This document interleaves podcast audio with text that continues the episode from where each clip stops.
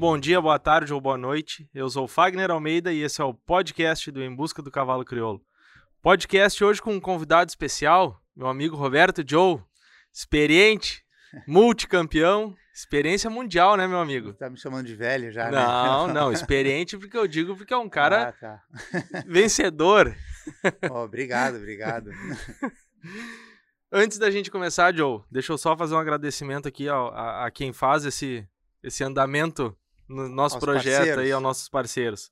Renato Vacinalete, da Cabanha Mapuche, Cícero Martelli e Luiz Alexandre Cordeiro, da Cabanha Antuérpia, o Bruno Caline e o Breno Greneman Dal Ponte, da Cabanha Três Irmãos, o Centro de Doma e Morfologia Rodrigo da Rosa e Joca Fajardini, o Antônio Alceu de Araújo, da Estância do Salto, o André Scherer, da Cabanha do Tirol, Cabanha ICH, Cavalos Crioulos em Família, Dr. Ernesto Pedro Emel, da Cabanha Pedra Redonda, Cabanha São Francisco, da Argentina, Vetinil, parceira de quem cuida, e Supra, mais que produtos, resultados. Muito obrigado.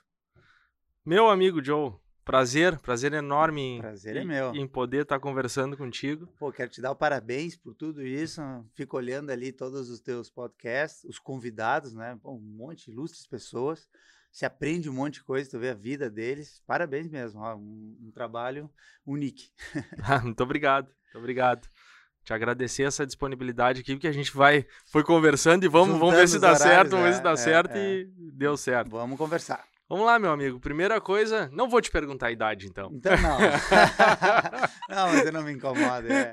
Não, Joe, eu quero saber o seguinte, queria entender, conta pra nós um pouquinho, pra quem não te conhece, para quem né, até pra quem te conhece do mundo do, do, do cavalo, como é que tu, como é que tu parou nas rédeas? Nas rédeas. Meu- minha história é bem assim, eu era um guri de cidade, ah, estudando ali no, no colégio Farroupilha ali do, no bairro Três Figueiras, ah, indo em shopping, gostava de surfar, skatista, apaixonado por jiu-jitsu, mas meio playboyzinho de cidade, assim, sabe? Mas muito apaixonado com o negócio de campo.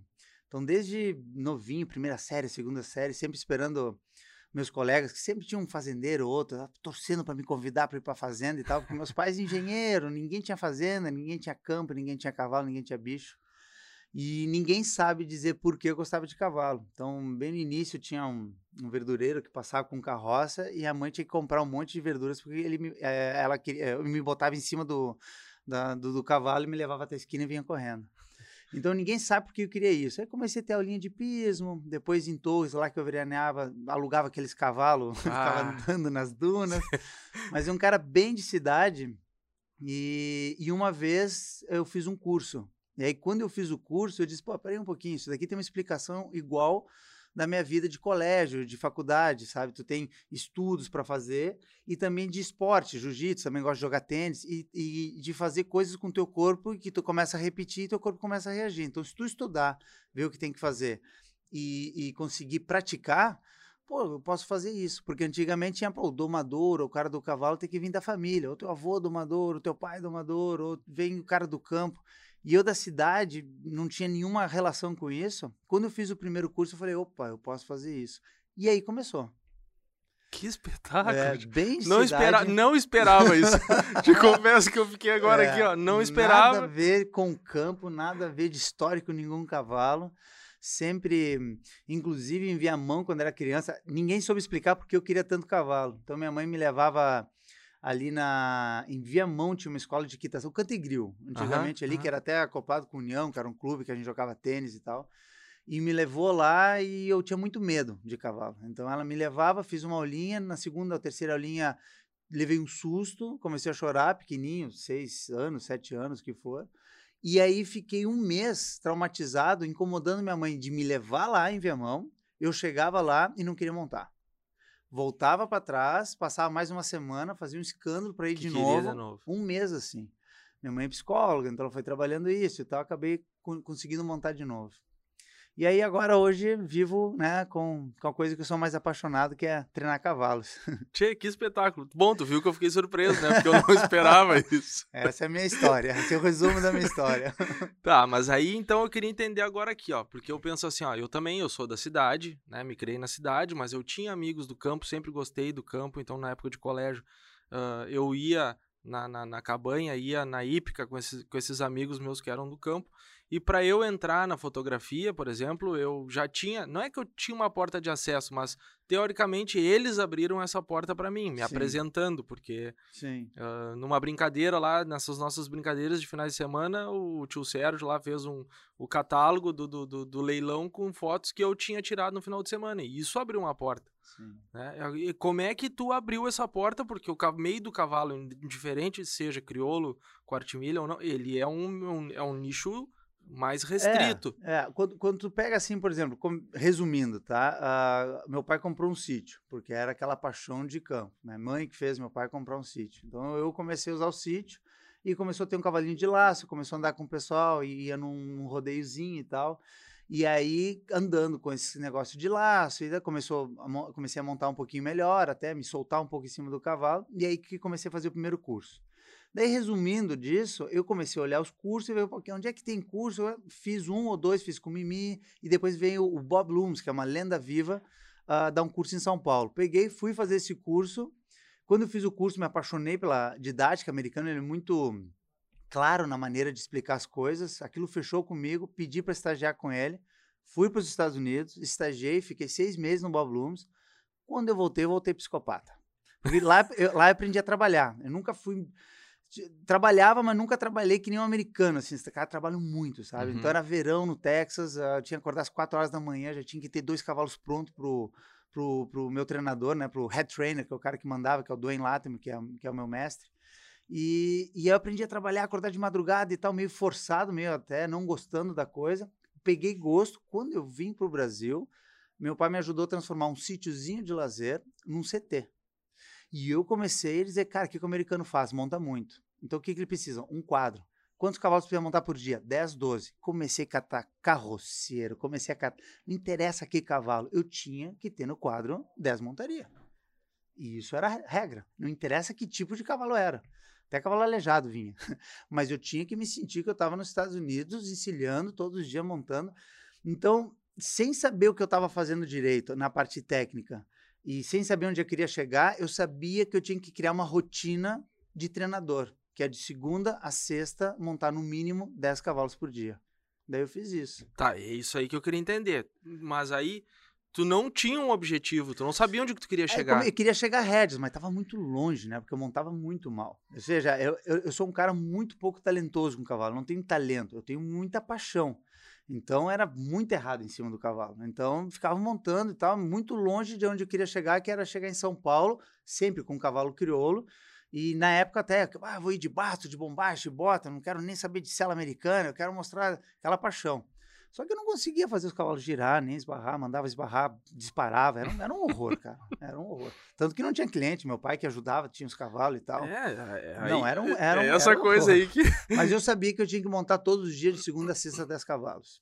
E aí começou a se transformar, a mão começou a melhorar, eu comecei a estudar mais, não tinha tanta internet estudar essas coisas, sim, né? sim, Repeti sim. a ida para os Estados Unidos, uh, comecei a ver o quão ruim era, porque antes tu não, tu não tinha noção, né? Tu estava apaixonado, sim, montava sim. e... Fica depois, meio cego, né? É, fica cego e tal, tudo que tu faz e puxa e flexiona e tal, não faz um monte de coisa no cavalo, mas tu vai fazer uma manobra não consegue. Era o rei do arco reverso, andar de lado e tal, mas girar que era bom não girava. Então tu ficava aprendendo aquelas uh, técnicas meio perdidas, mas não conseguia botar para vamos ver mesmo, sabe? Esbarro, giro, troca de mão, enfim. Mas foi assim, ó, todo estranho, mas eu sabia que eu tinha que montar de segunda a sexta 10 cavalos. E eu segui nisso. Aí as outras coisas foram acontecendo. Daí estamos aí hoje. que loucura, tio. estranho, né? Bah, não, estranho, mas bacana, história bacana. Tu, tu também, a, a, tua família, teu pai te abraçou e te proporcionou Pô, abraçou, essa, né? Assustados, essa... mas a... Porque uma paixão minha sempre foi o freio de ouro. Então, quando eu vi até uh, o Bertagnoli, vi o Marcelo Mogli, assisti o Freio de Ouro quando uh, acho que era o BT Butiá, daí ele ganhou, girou sem cabeçadas, o Bertagnoli tinha assessoria de um cara de Regis, que era o Deleu. Então eu via tudo isso daí e minha paixão era isso daí. Daí, como minha família era muito de cidade, eles ficaram assustados. Pô, Roberto, mas aí tu vai ser treinador de cavalo, tu vai ficar, né, vai te voltar a vida pro freio de ouro, e se não der certo, né, meio que desconfiando que eu já não montava Sim, bem. teu pai é engenheiro, tu falou, é, né? todo engenheiro, meu- meus dois irmãos engenheiro, então a família toda não era do- dos animais, muito menos de treinamento de cavalo. E aí, uma das sugestões era isso: vamos fazer rédeas, porque ali tem uma base técnica boa. E se não der certo o freio de ouro, tu pode passar para hipismo, pode passar para balista tambor, pode passar para várias outras coisas. E rédea tem um monte de gente dando curso e tal, beleza. E se não der certo no Brasil, tu pode procurar talvez alguma ah, emprego, alguma coisa nos Estados Unidos, Europa, Austrália, Canadá, ou seja, tem muitos lugares, né? São mais de 47 países que fazem rédeas, né? Então eu comecei para ela ser uma base para mim para o freio de ouro. E aí, como tu começa a ir para os Estados Unidos, viver aquilo, ir nas competições, e, e- e tive uma experiência linda com esse meu mestre, professor. Na, na época que eu fui, em 98, ele não tinha ganhado nada, mas ele já era um ganhador. Então, em 98, ele começou a ser o melhor do mundo. E antes ele não estava tão forte. Então, Uhum. quando eu cheguei, ele, dali ele começou a ganhar um monte de prova.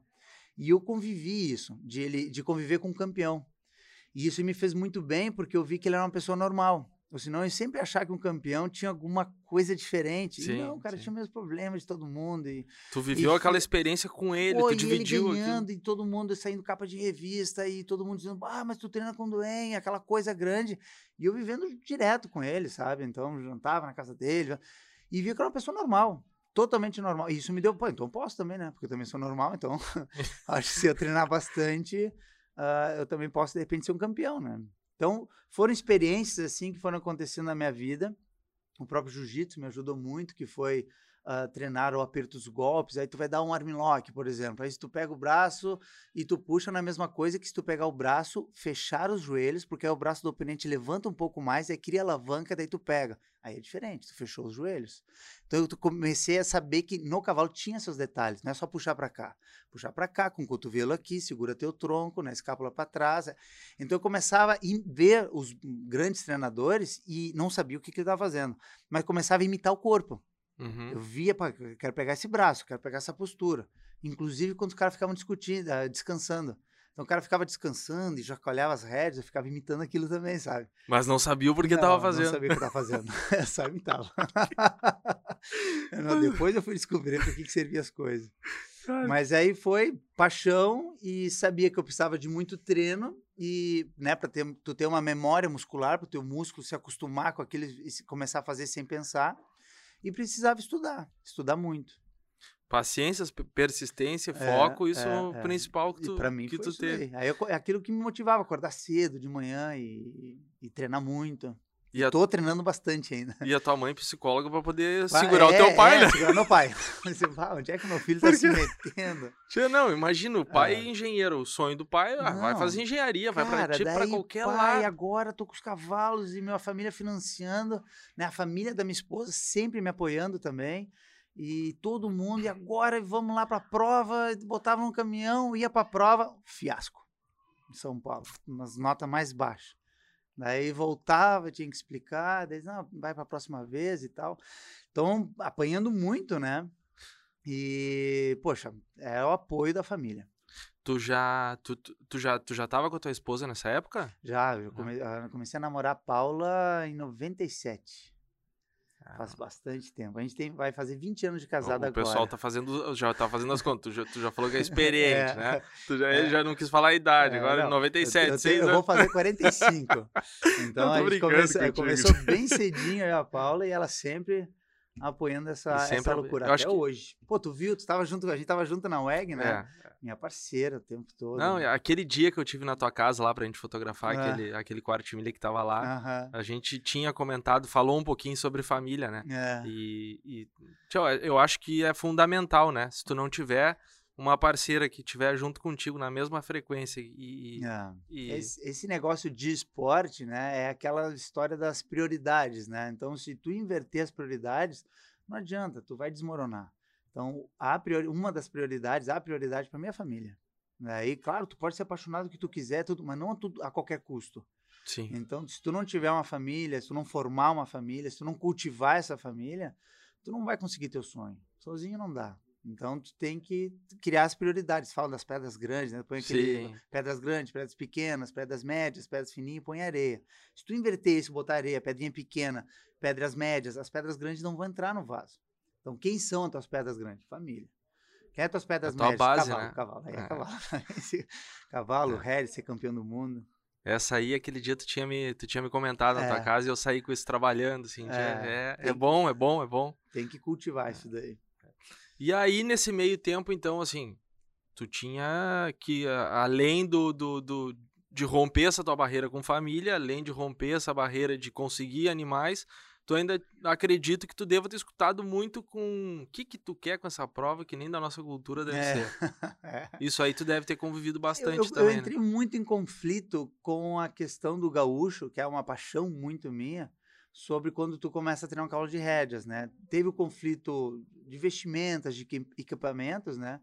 Mas depois teve o conflito de tu ter um cavalo, como o cavalo crioulo é pro freio de ouro, que é um cavalo mais completo, né? Porque tu Uhum. lida com campo, né? E, e- e- e faz a paleteada, faz a peixada, esbarra também, gira também para tu transportar para um cavalo de rédeas que é mais específico, que é mais um adestramento.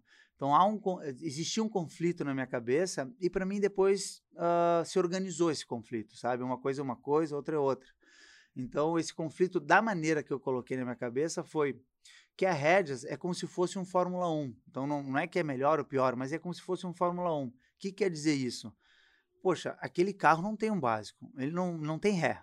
O carro de Fórmula 1 não anda para trás, tem que empurrar ele, pra passar, entendeu? E eu não consigo nem pegar, buscar minhas crianças no colégio com carro de Fórmula 1, vai, vai, vai largar a frente na primeira paralelepípedo que pegar, então não serve para aquilo. Só que o estudo de fazer um carro de Fórmula 1, piloto, os mecânicos, a- o investimento de tempo, de dinheiro, de coisa que tu faz no carro de Fórmula 1 é muita tecnologia, é muita informação. Então tu te torna um profissional top, tanto como piloto, como engenheiro, como qualquer área que tu tá ali, tu te torna um profissional top. Tu discute muito no assunto, qualquer detalhe é um detalhe que é uma bíblia. E Regis tornou isso. Então ele não é um cavalo completo que tu treina um cavalo de Regis, sai para pular um valo, sai buscar uma vaca, não, não é isso. Mas todo estudo para fazer um cavalo de rédea, daí sim tu pode customizar, linkar para os outros esportes. Então ele é muito nobre porque tu te debruça. É uma prova de quatro minutos, três minutos e meio. Então tu imagina a gente, né, que, poxa, embarcou Licurgo juntos, fomos lá para os Estados Unidos, né, pô, não é ali em Viamão correr prova. Tu vai lá, para entrar e, e, e tudo em quatro minutos. Né, perde um pezinho. Então, há um, se tu te debruça muito em pouco tempo, e, e aí me, isso aí foi me apaixonando cada vez mais. E aí o conflito saiu. Então, hoje, tu me diz, ah, Roberto, se tu for treinar um cavalo para camperear, vai ser outro treino. Sim. Um cavalo frio, outro treino. Um cavalo de rédea, outro treino. Então, aí parou o conflito. e depois da vestimenta e tal, eu me senti que, uh, por estar usando uma cela western, por usar, estar usando uma calça jeans, por estar. Eu nem uso a fivela, porque eu também gosto da, da minha tradição, não gosto, mas usa o chapéu, usa a fivela.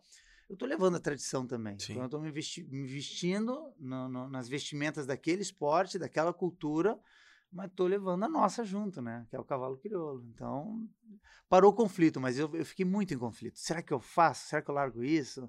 Será que eu não sou mais gaúcho? Quem eu sou? Sim. Os questionamentos. É, questionamentos mas né? hoje eu tô tranquilo. Mas isso aí é uma das coisas que eu fui ver, porque eu, eu fui, eu disse, ah, vou dar uma pesquisada nos títulos que tu tinha, né? É. E aí, tia, tu tem no próprio site da Soul tu tem teus títulos, teus principais títulos. Sim. E na minha cabeça, tu competia com quartimilha normal, assim, muito. Hum, E eu fui olhar teus títulos, todos os É crioulo. teus títulos são É. com crioulo. Ah, crioulo, sempre foi crioulo. E, E vai aí, vir mais ainda. se Deus, quiser, né? Se Deus quiser. Mas é crioulo, né? E, É, é, e é. tu não trabalha com quartimilha. Trabalho com a de milha, sou apaixonado pela raça quarto de milha. Então, a, a, gente compete igual, de milha e crioulo. Só que são dois, para esporte de rédea, são dois segmentos um pouco separados na questão assim, o quarto de milha, no nível que a gente está treinando hoje e no sangue que tem, ele tem uma resposta comercial via São Paulo e internacional, se tu fizer um bom trabalho, treinar bem o potro, deixar ele girando show, fácil, um cavalo super competitivo, super saudável. Então, este cavalo, no mundo da rédeas, ele tem um valor, ah, uma comercialização mais fácil, inclusive para os Estados Unidos, que aí vira vezes cinco, né? Porque é Uhum. o dólar e tal. O crioulo, ele ainda é uma aventura. Ele ainda é provar para o mundo que é um cavalo tão bom quanto ou talvez melhor. Então, o lado comercial, ele é mais difícil. Então, tu precisa ter parceiros que não estejam buscando só isso daí. Que eles estejam realmente buscando ainda o sonho, mostrar para o mundo quem é o cavalo crioulo, porque fica um pouco mais difícil tu comercializar no mundo da rédeas um crioulo igual que tu comercializa um quarto de milha. É mais difícil, não é impossível, mas é mais difícil. Uhum. Porque o crioulo, a comercialização é do freio de ouro. Então, quando. Por isso que tu tem que achar o cliente com esse objetivo. Olha, cara, eu quero pegar, pegar um crioulo e levar para os Estados Unidos que eu quero vender e fazer um monte de dinheiro. Ah, não vai. Não vai dar. Ah, eu quero pegar e mostrar que a nossa raça é, veio para ficar e vamos, vamos é, fazer asfalto né, nesse caminho que está cheio de pedra, vamos asfaltar para outro. Aí tá, vai, vamos junto. Que é o todos esses crioulos que a gente teve resultado, sempre teve Poxa, a Cabanha 38, Feijó desde o início, os gr grandes investidores sempre, a, a Estância da Quinta, né, o Pet Ananá, lá do início sempre, vários cavalos, bicampeão gaúcho, cavalo da Quinta, Fantasma 38, esses caras sempre acreditaram onde nem tinha quase, né? Então a gente está ainda nesse trabalho, só que o jogo começa a ficar um pouco mais complicado. No Brasil já está comprovado que o crioulo uh, é tão bom quanto nas provas uh, nacionais. E tem sua comercialização, grandes cavalos sendo vendidos para rédeas, tem a própria a rédea de ouro. Então, no Brasil, já está consolidado. Internacionalmente, falta ainda um pouco. E aí tudo sai um pouco mais caro, né? Porque a gente Sim. tem que treinar esses cavalos, botar no container, ir para lá e botar a cara e, e, e, e mostrar. mostrar. É, e, e, mais seguido, né? Porque a gente dá uma tacada, passa dois, três anos, depois dá outra tacada. Mas é que não tem quem aguente os, é, esse é suporte, eu né? entendo o outro lado, porque Sim. é difícil. É o, aí o cara tem que entrar com muita paixão. Porque se entrar nos números, é, é difícil eu justificar que, que vai ter um retorno financeiro, sabe? É para fazer história. Não, tava pensando aqui, tu, tu faz parte desse processo, né? Se parar para analisar, tu, tu é parte desse, é, desse processo eu, de, é, de, de, é, eu vejo assim que muitos começaram desde lá atrás, antes, o, Berto, o próprio pai do Bertagnoli, um dos né, que iniciou isso daí, vários treinadores, tem Jango Deleu, mais um monte. Uh, tem a, o Roberto Davis, quando era presidente, uhum. o que uhum. fizeram, o que tem de gente que fez esse trabalho de crioulo internacional é gigante eu tô nesse caminho. Então, a, a, minha vontade é que só que a gente encontre maneiras de que seja mais seguido esse papel internacional. De viabilizar mais é, isso aí. É, mas aí a gente precisa... Uh, mas está acontecendo. A BCC sempre apoiou, apoia, só que ela também tem que cuidar da, da, do freio de ouro e tal, mas dizer que não tem apoio é errado, porque uhum. eles estão, tem o Red de Ouro, que é um grande evento e tal, só que é algo difícil, realmente, levar o, o ser competitivo no exterior é algo que demanda. Os astros têm que se juntarem todos, assim, ó. Aí quando se juntam, acontece. Só gostaria que se juntassem mais seguido. Deixa eu só voltar ali, quero te perguntar aqui. O... Quando então, quando tu começou, quem é que foi teu primeiro a acreditar em ti, em te dar um cavalo? Vocês tiveram que comprar um cavalo para te poder. Os, os primeiros sempre foram meus pais que acreditaram nisso, e os primeiros a comprar um cavalo para deixar treinando foram meus sogros. Então, Carlos Paulo Walter e a Vânia. Eles foram. São os pais para ti. Foram também. lá em Gramado. Comprar, tu quer ser treinador, tá? Compraram três éguas prenhas do Orneiro. Isso em julho, o Orneiro morreu em agosto, alguma coisa assim. Já jogaram. E compraram um filho do delanteiro. Toma, cria os potos e doma esse cavalo. Eles foram meus, meu cliente número um. Eles começaram. E aí eu comecei a treinar e a dar aula, e enfim. E os teus, teus primeiros resultados começaram a vir em que momento? Ah, nem me lembro, cara, porque na verdade eu ainda não considero que a gente teve os resultados que eu queria, né? Então a gente ganhou campeonatos gaúchos, uh, ganhou alguns campeonatos em São Paulo, teve boas atuações no exterior, mas assim eu não. Eu acabo me esquecendo e eu não, não me gravou. Claro, a WEG foi algo décimo primeiro do mundo, coisa sim, assim. Sim. Mas uh, sem querer ser arrogante, né? mas eu acredito ainda que eu posso chegar. Que é, tem mais para é, vir. Mais muito mais, muito mais. Estamos trabalhando com isso. Então, tem várias pessoas hoje dentro da raça crioula uh, que está me ajudando nisso. Então, estamos tá, focando em ser campeão no Ponto Futuro nos Estados Unidos, querer também ir para a Europa com, com o crioulo, ganhar o Ponto Futuro na Europa. Uh, sonhando grande, assim. Eu, tu, não, tu fica falando, eu fico imaginando a, a cena de tu chegando e dizendo que não conseguia girar, chegar lá as piores notas, É. e aí tu chega com um cavalo crioulo e tu faz as piores. Tchê, tu é motivo de chacota nos lugares que tu chega. Pois é. no que eu não. digo no, no, no, no, no Uma- não, mundo mas do quarto de Isso milha. acontecia, acontece, porque, mas isso eu já também, graças a Deus, eu tive esse resultado, a gente, e eu sou muito proativo, e toda a família é, então tudo que acontece a gente tenta ver o lado positivo. Mas dói muito. Então, por exemplo, poxa, eu já levei cavalo para os Estados Unidos, aconteceu, eu levei o cavalo, o loirinho, na primeira prova, depois ele andou bem, mas levei para outro futuro, daí foi todo o programa Cavalos Crioulos para acompanhar e tal o negócio. O proprietário é Rodrigo Minotauro, um cara famoso do UFC e tal. Levamos para os Estados Unidos. Aí fui lá, não classifiquei para a final. Não classifiquei para a final, me sentindo horrível, olhando assim as pessoas, entre brasileiros e americanos, olhando aquele negócio. Pô, cara, que desperdício de dinheiro que tu fez um cara famoso desse fazer. Nesse sentimento horrível, tem que sentar e a, e a Valéria dizer, "Ó, Roberto, temos que fazer uma reportagem agora, né? Eu sentado fazendo uma reportagem, vendo os caras cruzando assim, olhando, olha ali, ó. Foi super mal ainda dando entrevista. E eu querendo abrir um buraco, se me enfiar e aguentando assim, ó. Não, veja bem, a gente não foi como queria, essa parte foi bem, e eu querendo me matar, né? Então, muita dor, assim, que acho que fez as minhas costas ficaram largas. Então, hoje não é assim para me machucar. Volta a não, mãe é um psicóloga. é, não, é um, não é um resultado ruim que vai me, me derrubar. Então, mas todos esses resultados ruins, de uma certa maneira, me, trans- me, deram, me deram muita força e me deixaram mais audacioso. E eu tô. Que bom, que É. bom. Isso é bom pra.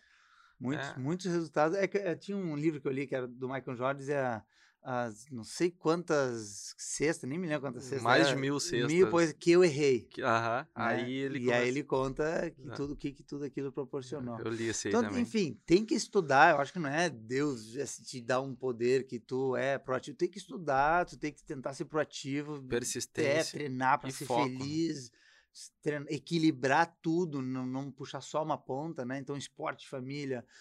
eh, eu acho que isso daí acho, acho que é o que, que é o mais saudável. Que é aquela. se Tá na mesma frequência todo mundo aí. É, vai levando vai. meio parelho. Porque se levar só um, daí tu até depois que tu conquistar, tá, conquistei ali, eu tô olhando pra trás, fez um estrago em é, outros teve- setores.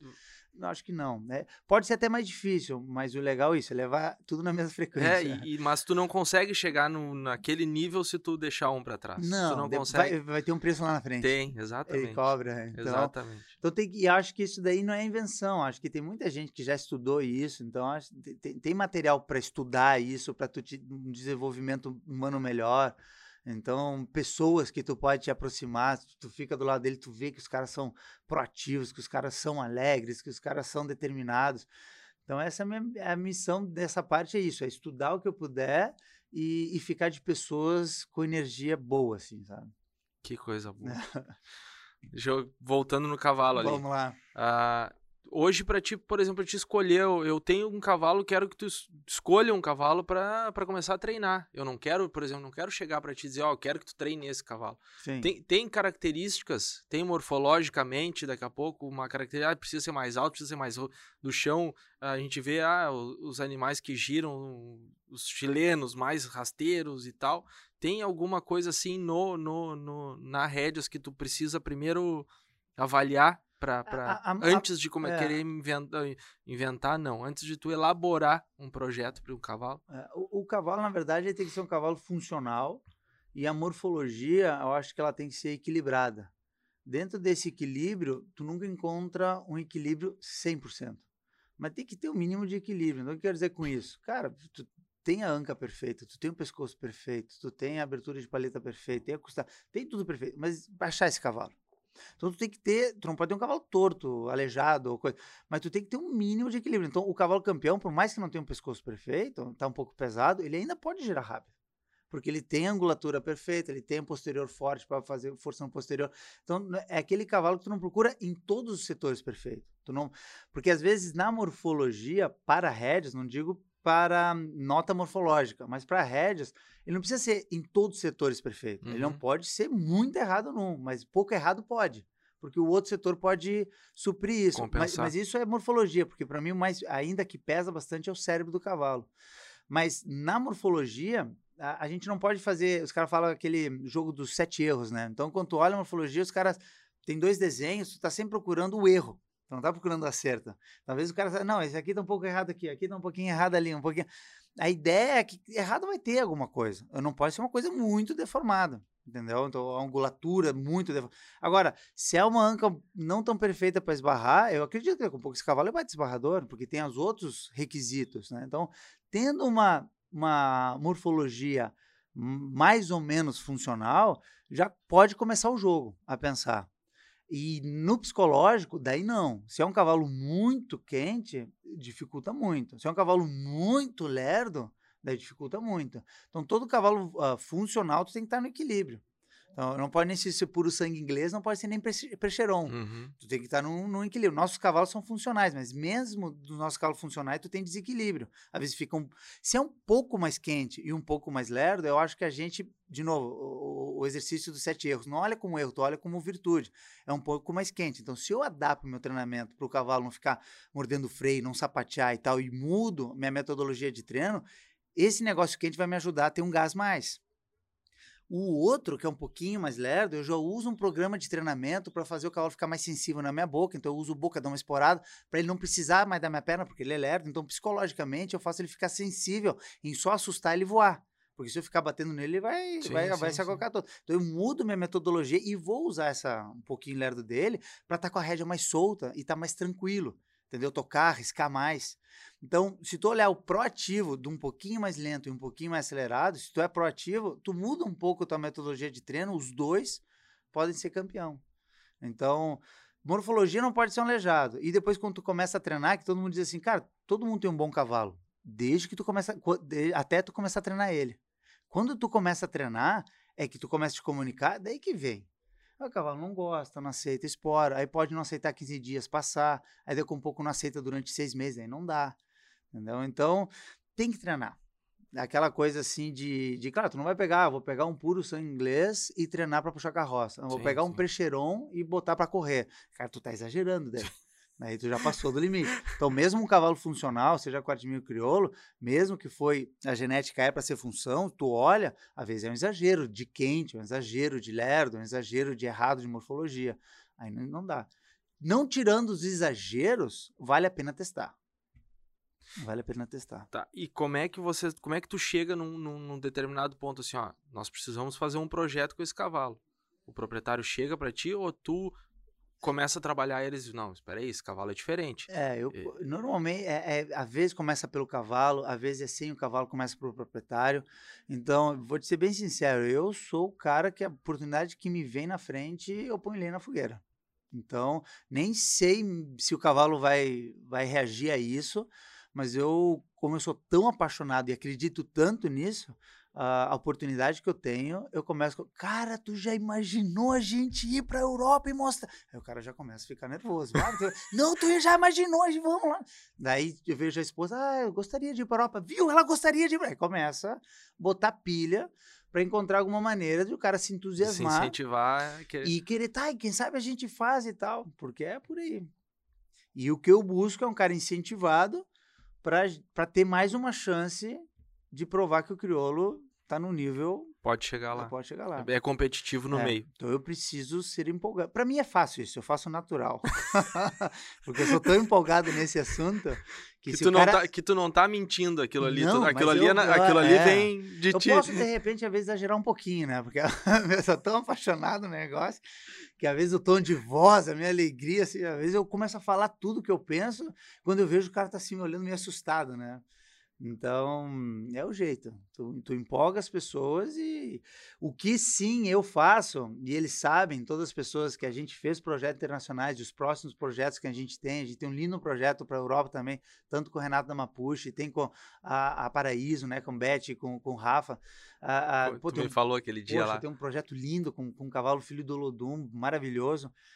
É, o que eles sabem todos, que eles sabem que eu me entrego 100%. Então eu acordo cedo e eu dou o meu máximo. Treino forte, penso, uh, tento me adequar ao máximo ao cavalo. Então a responsabilidade está sempre em mim. Se a coisa não funciona, ou eu devolvo ou eu assumo. Não posso chegar na hora da prova e dizer, ah, veja bem, o cavalo. Eu assumi a responsabilidade de. Então, os meses que vai passando treinando, aquela responsabilidade aumenta. Se eu treino dois meses e já devolvo, a responsabilidade é pouca. Agora, se eu já estou há um ano e meio treinando cavalo, é inadmissível eu pegar e dizer, bah, agora eu vi que ele não é bom. Aí não. Sim. Aí tu já puxou para ti, Sim. daí tu tem que aguentar as consequências até o final. Daí tu tem que pensar bem se, se o cavalo, se tu vão se adaptar para fazer um projeto dessa magnitude. Então, é sonhar. Começa com um sonho. Que é a melhor coisa, é uma, é é a É. maior inspiração, né? É, é. Nesse, nessa questão do projeto, assim, do cavalo, tu teve aquela classificação pro, pro, pro Futurity, né? Sim. Com, com, com alma de gato, Alma né? de gato, isso. Silvio Que foi Hicks, inédito isso, né? Isso Foi. foi, isso foi um feito inédito pro cavalo É o crioulo, primeiro né? cavalo crioulo ser finalista da maior prova de rédeas do, do mundo, né? Do Ponto Futuro. Eu ia te perguntar qual é o tamanho dessa prova do... do... Cara, como é que eu vou dizer? Ah, ah, é, é enorme, né? Então, eu vou, eu sou muito ruim de falar de provas para trás, né? Porque eu acabo, não é que eu esqueço elas, eu uso como aprendizado, mas ah, eu evito de, sabe, de, de eh, como é que eu vou te dizer, de ficar remoendo elas, porque eu tenho medo de viver no passado. Sim, sim. Então eu, Tio, mas- eu, eu vejo tal, não sei o que, tá, já passou, vamos pra próxima. Mas naquela época, ahm, quando a gente foi com Alma, pô, foi uma delegação lá, a gente. O que impressionou com Alma foi o seguinte: a gente chegou lá e, os, e o pessoal, quando cruzava pela gente, o Alma tinha uma cola desse tamanho também, era lindo o cavalo. E eles nos olhavam como uma apresentação tipo de Border Collie, assim, uma apresentação como se fosse um circo. Os caras, pai, que legal vocês, parabéns, trazeram um crioulo para cá, não sei o que, não sei quanto, que bonitinho isso que vocês estão fazendo. Mas assim, não acreditando na gente. Então, quando a gente treinava os cavalos, tinha uma, tinha uma classificatória na quarta. Então, tu treinava domingo, segunda, terça, cruzava pelos caras. Ai, que bonitinho teu cavalo, olha, crioulo, ai, que legal, queria ter um. Tudo assim, tudo inho, tudo bonitinho. Chegamos na quarta, tiramos das maiores notas na classificatória. Pum, ninguém mais falou com a gente. Os gringos pararam de bonitinho, não queriam mais saber do cavalo. Os caras começaram, pá, tu viu aquele crioulo lá que passou? E aí tem uns caras que botaram uns vídeos assim, ó, ó, o gato subiu no telhado, hein? O gato subiu no telhado. então os caras já não gostaram da brincadeira. É porque era era para ser uma apresentação e, e eu comecei a atrapalhar o jogo deles, né? Sim. Então, isso foi marcante no Alma de Gato, foi o respeito, né? E só que eles não quiseram ser tanto amigo nosso, assim, o respeito que se criou ah, nessa primeira passada. Depois a gente foi, foi para final, teve quinto lugar no nível 1, décimo no nível 2, eu não me lembro, a gente foi, É, fez ficou- resultados. eu ia te assim. perguntar, ficou em quinto, né? É, mas aí, mas a parte boa foi isso. Foi como todo mundo nos treinos, antes da primeira passada e quando tu lavava o cavalo e passava nos corredores para levar no, no, no- na cocheira, como eles te viam e falavam contigo.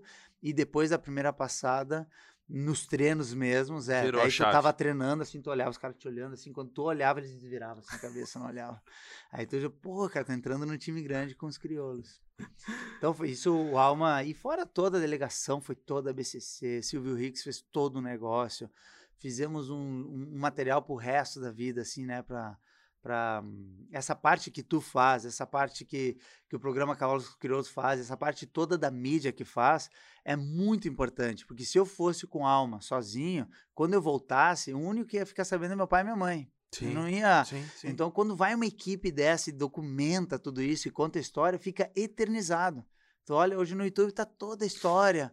E isso aí eu acho que tem que ter sempre esse trabalho. Qualquer tipo de aventura tem que ter pessoais dessa área registrando e documentando isso aí. Porque é uma, indo bem ou indo mal é muito importante. É, não, e aí na cerejinha foi porque andou bem, né? Andou bem, É, era um cavalo a diferente. Ah, foi, foi muito show. muito E, e show. aí eu acho que entra aquele, aquela questão que tu vinha falando, né? Só que daí depois a gente passou um tempo é, sem daí- apresentar pro mundo aí de tu novo, começa né? a juntar os astros de novo. Aí quando junta. Mas a sensação que eu tenho é que todo mundo quer. É só. só não sei dizer o que está faltando ainda.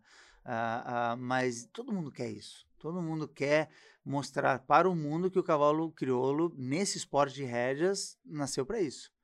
E, e, enfim, levar crioulos para lá, trazer americanos para conhecer o freio de ouro. Aconteceu muito isso na Europa como nos Estados Unidos. Quando os caras começaram a comprar quarto de milha, o que tinha de europeu comprando terras em Oklahoma, no Texas, querendo ser cowboy, deixando cavalos treinando lá, depois levando, construindo ranchos. No... Então eu vejo essa visão com o crioulo, sabe? Até um apoio do próprio estado, do próprio país, de tu ir para os Estados Unidos, não é nem, não é, eu não quero lá fazer dinheiro lá, eu quero trazer o dinheiro deles aqui e botar aqui no Brasil até. Então, vir americanos, comprarem cavalos crioulos, botarem para treinar no frio de ouro, de repente até comprarem uh, uh, fazendas aqui, começarem a criar aqui, ter associação nos Estados Unidos. Então, não é só ir lá, é ir lá para mostrar, para trazer, para mostrar que a gente tem uma coisa única, assim, sabe? Freio de ouro, Rédias tem 47 países, é, faz parte da, da FEI. Freio de ouro que tem aqui em, em Stay é uma coisa única, assim, é como se fosse aquele restaurante único em tal cidade que para ir lá só indo, né? Não, então não tem vários lugares. Então, apesar que Freio de ouro tem, né? Tem, tem, tem na Argentina, tem outros lugares. Mas a ideia é isso, é trazer estrangeiros. Mas, mas eles vêm para cá, né? Poxa, uma vez a gente trouxe um estrangeiro e o cara de Red, estava todo o grupo de Redges com esse cara, porque eu sou apaixonado por Freio de Ouro, pela doma, pelo treinamento. Muita gente diz, ah, mas os caras é... Eu adoro e me ajudou muito na Red. O pessoal fala que a Red ajudou muito o Freio de Ouro. Para mim, o freio de ouro me ajudou muito na Red, em simplificar várias coisas. Então, às vezes, eu flexionava aqui, flexionava aqui, tal, não sei o que, e um cara que não flexionava virava o cavalo mais rápido que o meu. Então, eu aprendi várias coisas do freio de ouro. Trouxemos um americano, caímos na mangueira. Na mangueira, a gente estava rodeado de caras de Regis. E o americano vendo os caras na mangueira, voando voando. Volta e meia o cavalo dava uma cabeçadinha e tal, mas assim, ó, mas voando. Quando voava, os caras da rede, mas ah, é, mano, tu vê que não é bem isso que a gente quer, só para mostrar que o cavalo é talentoso, não é quebradinho que nem um cavalo de rédea. O americano pegou e falou assim, ó, esse cavalo é mais quebrado ainda, de uma forma diferente. Mas é mais quebrado ainda o cavalo de rédeas. Tu vê um cara americano de rédeas. Então, eu tenho a convicção que rédeas é um convite, é, um, é, é algo para trazer muitos estrangeiros a conhecer não só a cultura, como o cavalo crioulo, mas esse, a, não se chama esporte, mas a seleção de raça que é o freio de ouro. Eu tenho certeza que eles adorariam curtir o que a gente curte, sabe? De ter um cavalo, de ver todos esses dias correndo prova, de estar tá torcendo ali na pista, de comer um churrasco. Então, acho que rédeas tem esse papel, sabe? Não é só abrir mercado no estrangeiro do cavalo crioulo, e sim trazer o, o mercado estrangeiro para dentro pra do Brasil, dentro. né? Para dentro das nossas terras. Eu, eu tive essa oportunidade na Itália, né? Assim, eu fui no, na casa, na, na fazenda do Vitório Raboni. Uhum. O Vitório que Raboni, é também, que, é lindo. Que tem cavalos crioulos. Tem cavalo crioulo, tem uma fazenda no Texas e corre também. rédeas. Corre né? rédeas. É criador então, de quarto de milha. Criador de quarto de milha. Então, e ele faz exatamente isso que tu falou, que é esse, esse, esse intercâmbio. E aí o que, que aconteceu? Que daí eu vou te dizer, vou me exibir um pouco, ah. porque foi um trabalho que o Em Busca do Cavalo Crioulo fez, né? Foi, visitou esses lugares e a gente conversou, desenvolveu projetos juntos. Uhum. E aí hoje o Vitório Raboni tá, claro, aí é uma consequência de tudo isso, sim, né? Sim. O Vitório Raboni tá com um cavalo crioulo comprado aqui, investido aqui, pra, que era para passar na morfologia, não passou. Mas o Giuseppe tá aqui hoje. Tá aqui hoje. Tá ali na assistindo. final da. Não, não. Ah, ele tá ele não tá, mas o cavalo que ele comprou e investiu aqui no Brasil, ah, que é, é dele, marca, ah. é marca da Mapocho, é. tá aqui na final da morfologia. E já tem o projeto futuro dele, que é continuar aqui para correr o freio de ouro com o Guto. Tu, tu, tu imagina, então, a gente já tá com a prova feita aqui, num lugar maravilhoso com um monte de treinador, assim, super profissionais. Não é um ou dois, são um monte de treinadores. É só trazer eles. É. Tá, a festa tá pronta. Não precisa nem montar a festa lá. É trazer eles para cá, tá prontinho, tá organizadinha. Então eu vejo que a Rédias tem esse papel. Levar crioulos para Rédias em Oklahoma City, que é um número um da Rédias no mundo, e levar cavalos crioulos de Rédias para a Europa, que seria o número dois do mundo da Rédias, tem tudo a ver.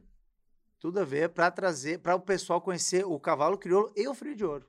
E toda essa cultura, né, do, do, dos treinadores do freio de ouro. Poxa, é Dá pra fazer, dá pra gente encher um ônibus aqui e fazer excursão, né? Mais Deus livre. É. Mais Deus livre. É, e o pessoal, e o pessoal se, se encanta com a cultura, com a forma de ser e as fazendas. O Alma de Gato, quando eu tava lá treinando assim. Já tem até um nome pra essa excursão. Qual é a É excursão? viva a experiência do cavalo. É, crioulo. mas Não, uma- cara já pode. Mas lá, quando eu tava, quando eu tava treinando, os caras chegavam assim pra mim e diziam assim: pai, e esse, esse cavalo que que é? Que corte, corte de milha é esse? Não, é crioulo.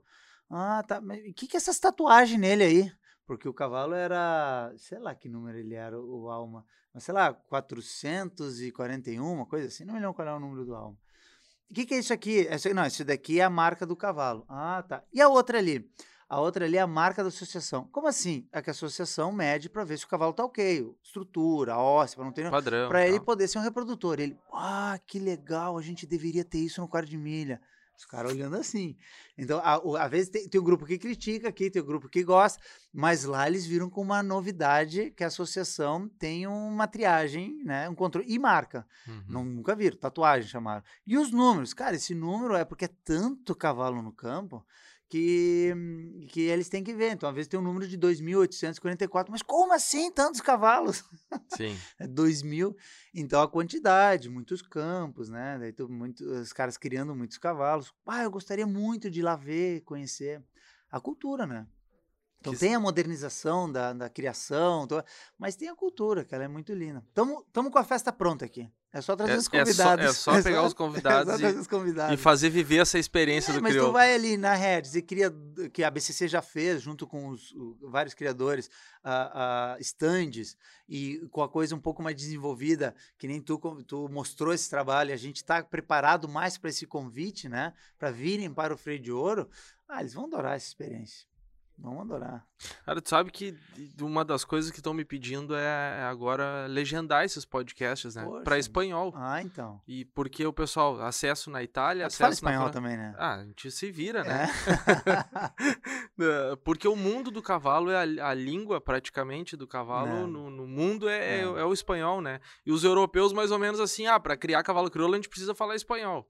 Ah, E- tem isso. e é, então é. assim, já tem, tem uma tão tá uma, É. uma Mas muitas em inglês, solicitações. em inglês também, sabe? Que tem muita gente nos Estados Unidos e no México que acompanha cavalo crioulo daqui.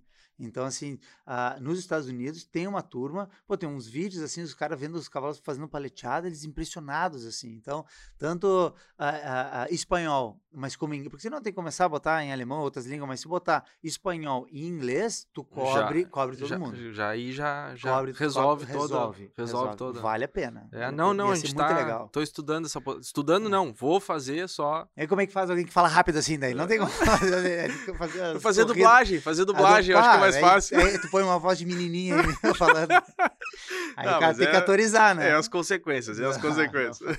vamos estar no mundo, vamos estar no mundo. Tá bom. Cara, e assim, essa, essa questão do, do, do levar o cavalo pra lá, por exemplo, o loiro, né? Foi pra lá, quanto tempo antes vai pra lá? Tempo de adaptação.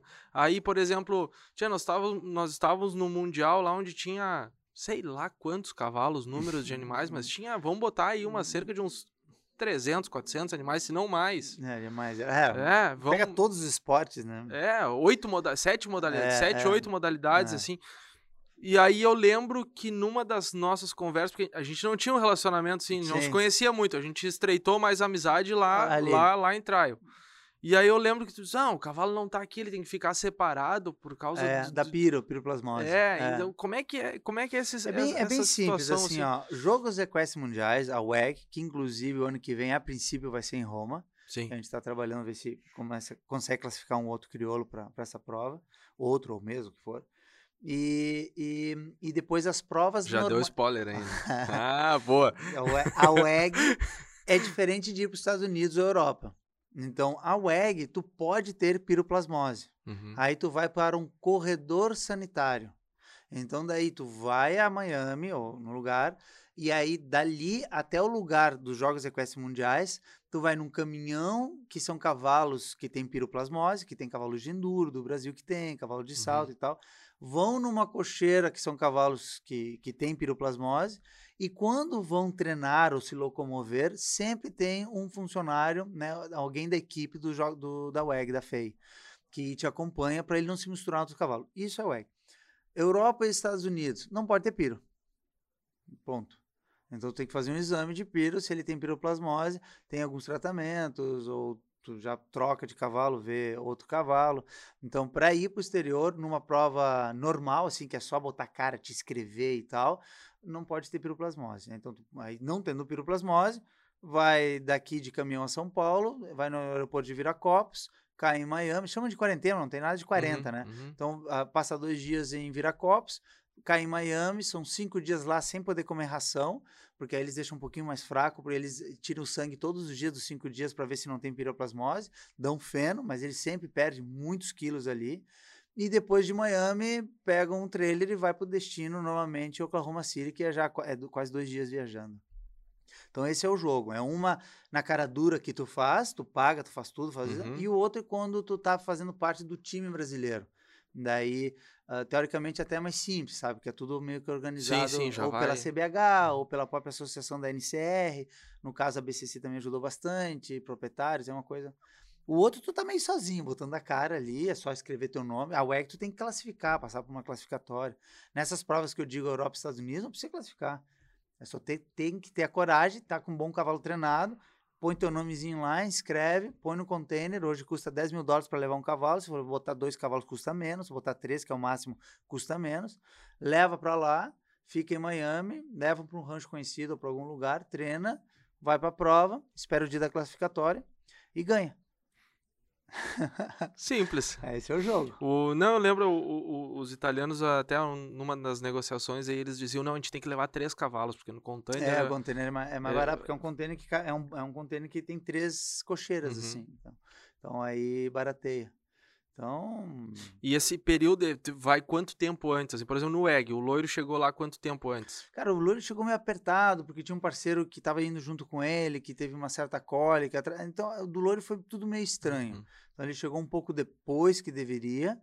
Mas, uh, e os cavalos, agora o loiro é sacana, porque, crioulo, na verdade, né? Porque chegaram todos os cavalos, que era um caminhão com alguns cavalos, saiu tudo de cabeça baixa, assim, tá? O loiro saiu relinchando. e aí tinha, aí tem que vir um veterinário para verificar o cavalo, assim, e ele dando coice na cola, Ei, tendo que dar guia. E o cara faz o cavalo andar, não conseguia fazer o cavalo, mas de onde é que esse cavalo veio? Porque dois dias viajando Sim. quase de, de Miami, mais coisa de avião. Aí a turma, é crioulo, é crioulo que é diferente, não é esses outros aí. Mas louco, assim, dando coisa na cola. E lá eu lembro que quando a gente tava conversando, tu demorava, né? Porque a tua, a tua, onde tu tava instalado, teoricamente, até é. tu chegar à pista, tu demorava para chegar, é. porque as pessoas ficavam parando, né? Parando por causa da crina, né? Se, se, eu tivesse um copinho desse, assim, de água, e dissesse que era que fez a, a crina do loiro crescer assim, eu ficava rico. Porque todo mundo pergunta, cara, o que, que tu fez nas crinas? Porque quem fez aquelas crinas foi a proprietária, né? A Gil. Então, ela que cuidou, ela que fez tudo. Então, e a genética do cavalo e todo o cuidado que o cavalo teve nos últimos, sei lá, cinco anos, seis anos de cuidado. Mas todo mundo olhava e tirava foto. Até a Stuart, que chama a pessoa que acompanhava, uhum. começava a posar junto nas fotos também. Porque nunca viram uma crina daquelas, né? E ele enxerga onde vai, não sei o quê, e todo mundo. É, tem um monte de gente que me pergunta isso. É. É, não atrapalha na prova, não, essas crinas compridas, assim. Não precisa enxergar. é, só, é só. Vai só, só, é só me escutar. Eu, não, eu lembro que nós fomos fazer uma entrevista, né? Eu e o Marcelo fomos fazer uma entrevista contigo. Disse, ah, eu posso demorar um pouquinho para chegar, porque eu tenho que levar o cavalo. É. E aí eu perco um tempo aí e tal. É, e tal. O Loiro fez um fez algo assim para a raça crioula nessa WEG todo mundo que estava lá, assim, é, ficou marcado, assim, era o crioulo. É, é, a visibilidade, isso que eu, eu, queria chegar nesse ponto contigo, a visibilidade, que nem tu disse, ah, o Alma, o Alma teve essa, essa questão, esse bullying, né? É, é. ah, é um petzinho, é um é. petzinho, chegou lá e tum, toma o petzinho, né? E... aí... Mas o Loiro também, tu sabe que o Loiro ele entrou na primeira passada e a gente conseguiu classificar na primeira tacada. Sim, tanto e que o sábado, esperava. o sábado aquele tu tava lá assistindo na é, arquibancada, nós tava conversando. Os, todos os quartos de milha, filho do Tiki-Tiki, o Tchaca-Tchaca, e foi lá o crioulo. Eram 15 vagas só. Sim, e ele, e ele Pô, classificou entrou, na primeira. Classificou na primeira, não precisou nem entrar na segunda. Tanto que no sábado tu tava lá na arquibancada assistindo é. e, e nós a gente conversou, né? Tu ainda, é. ah, tirei. Isso é um peso tirar das costas assistir da é. arquibancada aqui. Não, loiro tudo, assim, na, na, na, parte do treinamento, quando caminhava, as fotografias, no próprio vet check, todo mundo passava a mão, os juízes passavam a mão na crina. Uh, e, e olhava assim, uh, teve um que olhou assim a, o jarrete dele, cara, esse cavalo bateu no caminhão, não pode ser tão, não, isso é osso, cara, não tá inchado, isso aí é estrutura óssea. Então é difícil ver um cavalo uh, com movimentos tão suaves, porque o quarto de milha tem uma estrutura óssea mais fina, sabe? Então, e tem os movimentos suaves, e o crioulo tem os movimentos suaves, eles chamam de pretty move, né? Movimentos bonitos, assim, os galopes uhum. bonitos, mas é difícil de ver um cavalo que tenha isso com estrutura óssea forte. Uhum. Normalmente são cavalos mais pesados, mais toscos. Então, tu juntar suavidade com estrutura óssea, é meio que só o crioulo mesmo, que eu Sim. conheço é só o crioulo. Ou tem suavidade a estrutura mais fina, ou é um cavalo um pouco mais tosco, uma estrutura óssea mais forte. Uhum. Que mistura essas duas coisas que eu conheço é o crioulo. Tá. Eu sei que tu, tu já, eu já entendi que tu não quer falar de passado, que tu não gosta de ficar remoendo o passado, mas eu vou te perguntar uma coisa. O Loiro, ele teve uma. A, a, pra, eu acho que foi a melhor campanha de todos eles para se classificar para o EG. Tá? E ele chegou lá e ele foi reserva da equipe. Né? Tu acha que ali a gente. Nós estamos falando como criolistas, estamos, agora nós estamos falando com paixão. Uh, uh, nós. Eu fiquei indignado naquele momento, tanto que eu liguei pro Dado. E disse, Dado, estão sacaneando o crioulo, nós não vamos correr. Vem pra cá, vem pra cá. Não... Dado, não sei o que. Babá. eu liguei. O Dado, eu acho que diz, cara, idiota, né? O que, que, que tá me ligando? Porque aí entra a paixão, a é, gente entra num. num, é. A gente sai fora um pouquinho da, da, e da, tudo da meio situação. decidido ali na hora, e um ligando pra outro. É, e, e aí, tchê, eu, te, eu tenho que saber diferenciar. Ah, paixão. É. da fotografia. É. Porque eu não consigo às vezes. É. E é emocionante, né? Eu também emociono. E aquele, e aquele momento Por ali. Por isso tu é feliz. É, verdade. Oh, e, aquele, e aquele momento ali pra ti, assim, eu, eu acho que a, a, a NCR perdeu uma grande chance de mostrar que ela não tem só quartimilha no, no, na rede. É. Ela perdeu de, de. Eu tô falando de coração, sim, assim, tipo. Sim. Já, olhando assim, ah, a gente eu acho que ali eles perderam uma chance de mostrar que, eles, que existem mais cavalos do que só quarto de milha. O que eu posso dizer é que teria como deixar ter deixado o Loiro ser parte do time. Teria como, tá? Teria como argumentar isso. Mas a argumentação da outra também estava ali escrita em algum lugar, né? Então, de três classificatórias, eu ganhei duas, ele ganhou uma, e em algum lugar estava escrito que o que valia mesmo era a nota mais alta. Então, mas sim, poderia iniciar e dizer, olha, cara, vamos levar o crioulo como. Mas enfim, eu também tento deixar a paixão de um lado, o lado técnico do outro, manter uma ética, criar uma coisa mais positiva. Na hora eu também fiquei muito chateado, muito chateado, senti muito, mas tentando sempre me colocar no sapato dos outros, por que que aconteceu e tal, tentando evitar pensamentos, ah, isso aqui é conspiração, querem destruir o crioulo. Não foi assim. Teve aquela Outra vaga era o Marcelinho Almeida, tá? Ele hoje é, é o número um do Brasil de rédeas. Os criadores né, do, dos cavalos ali, dono da égua, são um, do, um dos melhores criadores, fomentadores da rédeas também aqui. Então, tem explicações para aquilo ali. Então, a gente poderia sim ter, ter ficado no quarto lugar, mas tinham umas outras interpretações da, da regra que. Mas tá bom, a gente foi. É, eu nem questiono os outros, tu entende? Não é. questiono eles, tenho respeito por todo mundo. Tenho, é. O Marcelo, eu tive uh, umas duas convivências maiores agora com ele, através de quarto milha sim, até, sim, de, um, de um sim, criador lá de é, Goiás. É, é. Mas assim, tipo, não questiono ninguém, é. não, não, não, não, não, não digo isso. Mas eu sempre acho assim, também não quero botar em xeque a NCR, mas eu sempre acho que as, as, as regras são sempre uma incógnita, né? É, são subentendidas. É, é assim. bem simples. Na próxima classificatória vão ganhar com mais diferença de ponto. Aí não tem o que. Não, não tem o que questionar, é, não, né? Ninguém vai conseguir. essa, essa é a missão. Que Pronto. bom, que bom. Meu amigo, a gente tá. Eh, tá bom o assunto. Tá bom. Eu sei que tu tem horário, é. tem família te esperando. E, mas assim, só pra, só pra gente, só pra gente começar, finalizar assim, o que que falta hoje? O que que tu acha que falta hoje, então, pro cavalo crioulo tá no, no, no, no topo e, e, competir de igual para igual? Investimento, criadores que se interessem nisso? Eu, eu acho que falta um, um, passo anterior, assim, sabe? É, é, é, é mais conversa. De uma certa maneira, o freio de ouro, uh, ele reúne é, esses, esse, essa, essa grande diretoria da BCC, esses grandes criadores, e reúne todos eles e, inevitavelmente, na hora da arquibancada, torcendo para um cavalo, indo jantar junto, as conversas fluem, as emoções fluem as, as forças se unem e é o frio de ouro por causa disso, dessa empatia que se cria com as pessoas, essas conversas. E a Rédias, por causa que é um outro esporte, que a gente vai para São Paulo e tal, a gente né, tem o Régia de Ouro, que é aqui na que a gente fez aqui na casa, mas a gente eu, eu acho que se a gente encontrasse maneiras de estar mais junto, conversar mais com criadores, estarem mais junto uh, uh, com, com a própria diretoria, assim, mas sem querer, não assim uma reunião pontual, mas se a gente conseguisse uh, no próprio Freio de Ouro, de, de algum pouco o pessoal da Rédia vir mais aqui, ficar mais ativo, uh, nesse meio, ter, ter, ter, ter, o seu canto ali para ter essa conversa mais com os criadores, para a coisa surgir um pouco mais natural, porque não adianta forçar, ela tem que ser meio natural. Então, eu acho que é, é conversa, se juntar mais de alguma maneira, é criar, criar esse ambiente. Não tem ainda é, não por culpa de A ou por B, mas é porque o nosso esporte é em São Paulo, é no exterior. Uh, uh, então, se a gente encontrar uma maneira de criar esse ambiente, de a gente se juntar e, e se topar mais, se fechar mais e, e tanto formalmente e informalmente se juntar mais para conversar, acho que sozinho acontece. Porque tem grandes criadores, tem grandes investidores, tem uma grande associação, tem tudo. E tem, tem um cavalo, que é o mais difícil. Então, se eu encontrasse alguma maneira, não, não acho que seja dinheiro, não acho que seja falta de, de querer acontecer, é só, só eu acho que falta um detalhe. Não uhum. sei dizer como fazer. De repente tu faz, tu já fez na Europa, tu já juntou lá.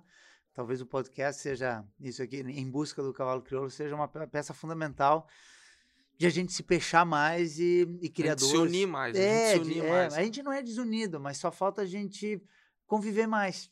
Só conviver mais, que eu acho que naturalmente um empolga o outro. Tenho certeza que sentar do meu lado, do jeito que eu sou empolgado, eu vou acabar empolgando um ou outro. um ou outro eu vou acabar empolgando, mas acho que estamos no rumo certo. É só acrescentar. Tudo que foi feito para trás, eu acho que foi, é maravilhoso, tem que ser continuado, continuar sendo feito. Agora é só ir, ir acrescentando, somando, só somando, somando, só, só somando. É, é, o que, é o que eu acho. Bom, tá projeto, projetos.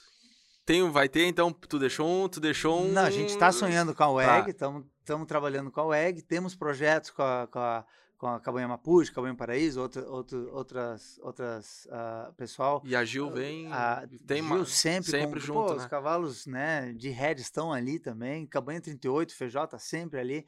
Então tem uma turma ali que está pensando no internacional, está trabalhando. E o, e o Loirinho o Loirinho hoje vai virar cavalo de montaria do, do Rodrigo, do, do Minotauro. Do Minotauro. Então o Minotauro falou, ó, oh, Roberto, deu de tu montar nele. Agora é minha vez. então provavelmente ele vai estar tá aí no Rédio de Ouros competindo no Loirinho. Ah, vamos trazer ele aí pra fazer um podcast ar, aí junto. Com certeza, ele, ele adora o cavalo crioulo, ele, bah, ele vai adorar. E provavelmente o, o Rodrigo também tá uh, apaixonado pelo freio de ouro, tá com uma égua sendo treinada pro freio de ouro. Então, uh, provavelmente ele também vai estar tá aí no no, próximo ciclo do Freio de Ouro com uma aguinha. Ali, ó, tô fazendo a tua parte também, Viu? Show, meu amigo. Tá bom? obrigado Muito pelo obrigado. convite, parabéns pelo teu trabalho. Não, eu que agradeço aí. Não. E vamos conversar de novo aqui nessa vamos, mesa. Vamos, vamos, vamos. Te aguardo aí. tá bom, obrigado. Abraço. Abraço a todos. Bueno, pessoal, esse foi o nosso podcast, então, com o nosso convidado, Roberto Joe. Esse baita bate-papo, uma conversa que bah, não dá vontade de terminar, porque o cara começa a falar e se empolga. Antes, deixa teu like, compartilha, te inscreve no canal. Te inscreve no canal, isso que eu te peço, te inscreve no canal, manda, compartilha com os amigos aí, vamos chegar um pouquinho mais longe. Ajuda, nos ajuda, por favor.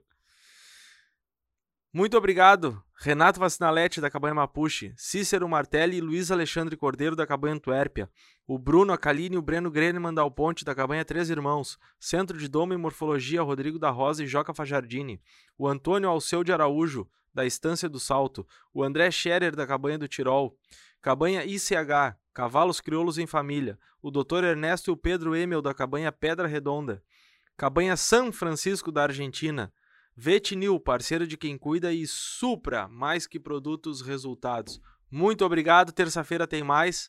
Um abraço.